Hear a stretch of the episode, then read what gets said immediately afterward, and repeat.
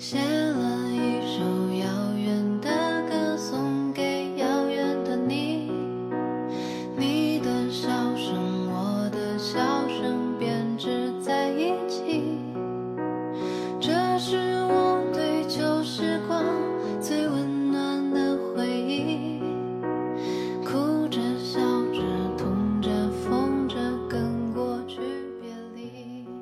前段时间，我在知乎上看到一个问题：三十岁了，我选择重新开始，晚吗？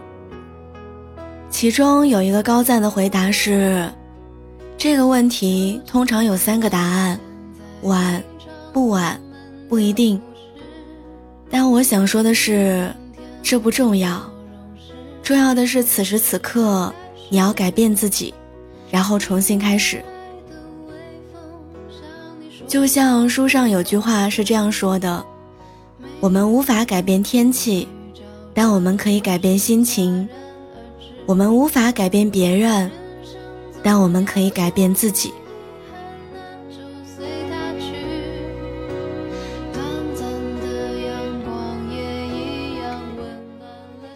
我读研究生那年是二十二岁，开学那天，我们班里的学生挨个站起来做自我介绍，大部分同学都是大学毕业，顺理成章考上了研究生，按部就班，一步一个脚印。只有一个同学站起来说了不一样的话。大学毕业之后，他在家里安排的工厂工作了三年，然后又去上海工作了两年。二十八岁那一年，他意识到过往经历无法让他在更向往的领域，所以他毅然决定考研。第一年没有考上，又来了一次，才有机会站在这里，和我们这些小七八岁的弟弟妹妹们成为了同学。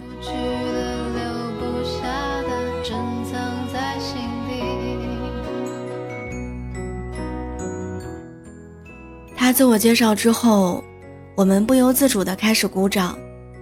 我们佩服的不仅仅是他三十岁从头再来的勇气，更是感慨，原来人生，并非只有一种活法。从小到大，我们一直被教育，什么年纪就应该做什么样的事儿，中规中矩，不敢突破，早恋不被允许，晚婚也要遭遇打击。半途而废会被鄙夷，大器晚成也从来不会被相信。为什么拖着候鸟飞翔，却又吹得让它慌张？我们按照规定俗成的时间刻度去完成每一步我们应该做的事儿，不满意当下的生活，却久久不能做出改变，讨厌别人对我们指指点点，但是又不敢忽略别人的观点。人生本来就是一场自我的修行，过得好不好，过得是否尽兴，是否有遗憾，都是我们自己的事情。回答，如果光遗忘了要将前方照亮，你会握着我的手吗？我还记得去年看北京电影学院七十周年校庆的新闻，发现主持人是黄渤。我当时查资料才知道，黄渤也是北京电影学院毕业的学生。比起那些十八岁考入北电、二十多岁开始演戏成名的北电明星们，黄渤的演员之路曲折了很多。高中毕业的他就已经不念书了，遇到了志同道合的朋友，组成了蓝色风沙乐队，开始全国各地演出。然而并没有取得太大成绩，他就跑去北漂。北漂一年多也没有什么起色，听着姐姐的劝说，回老家开了工厂。可是过了一阵子之后，他还是不甘心，想走文艺这条路，于是再次来到了北京。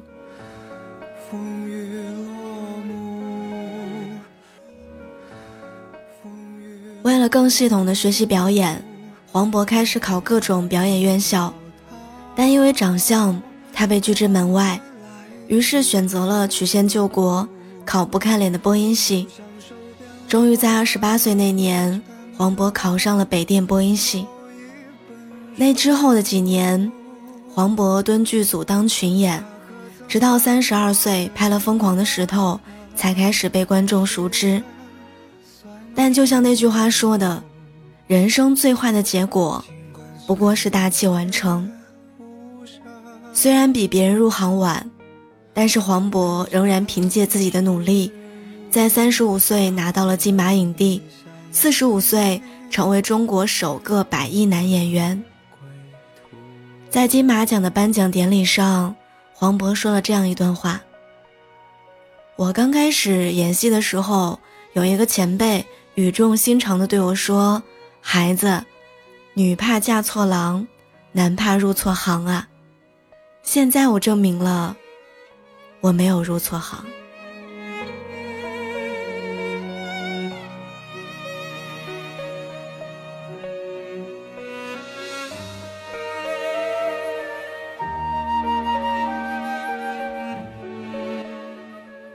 二十八岁重新进入大学的黄渤，比我们认知当中的大学生晚了整整十年。但也正是这孤注一掷的重新开始。才让他在之后的人生里再发光。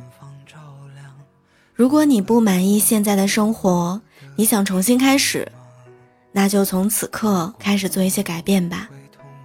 你可以辞去现在没有进步和提升的工作，可以狠下心离开那个已经不爱你的旧人，可以放弃当下安逸、稳定、熟悉的生活，换一座城市，甚至。重新进入校园，开始读书。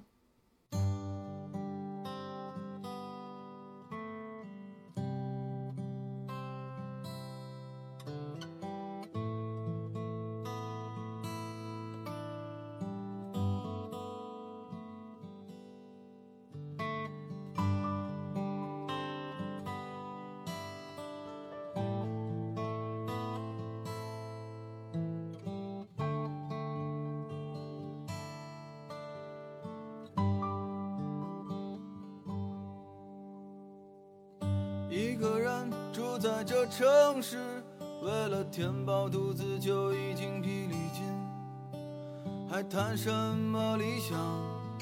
那是我们的美梦。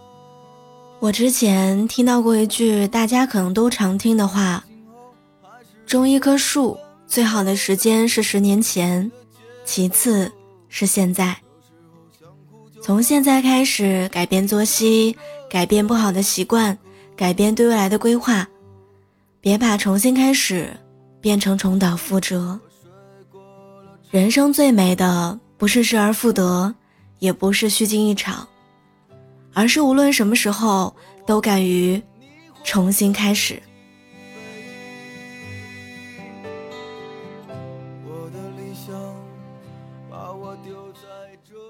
我也希望，不论什么时候，你都有重新开始的勇气。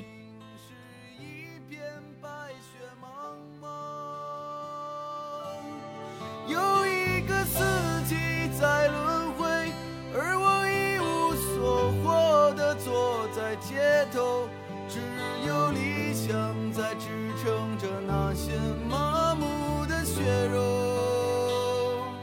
理想今年你几岁？你总是诱惑着年轻的朋友你总是谢了又开惊喜，又让我沉入失望的生活里。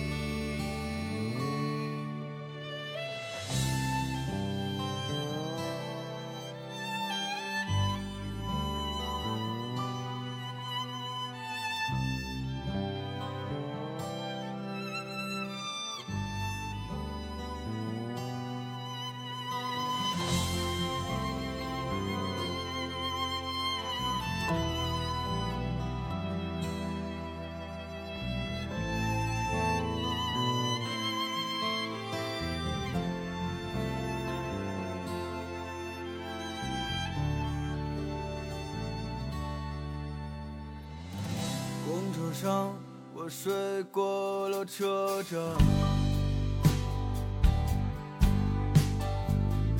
一路上我望着霓虹的北京。我的理想把我丢在这个拥挤的人潮，车窗外。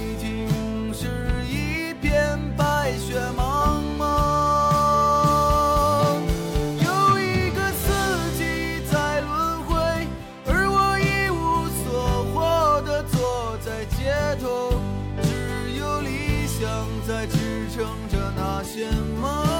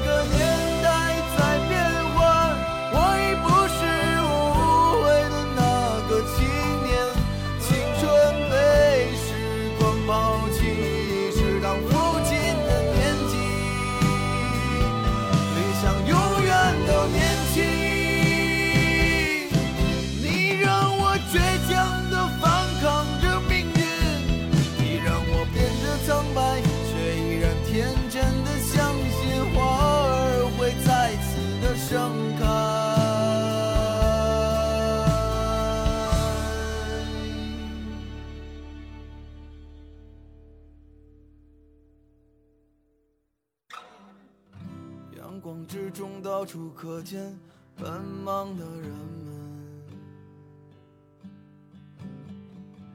被拥挤着，被一晃而飞的光阴忽略过。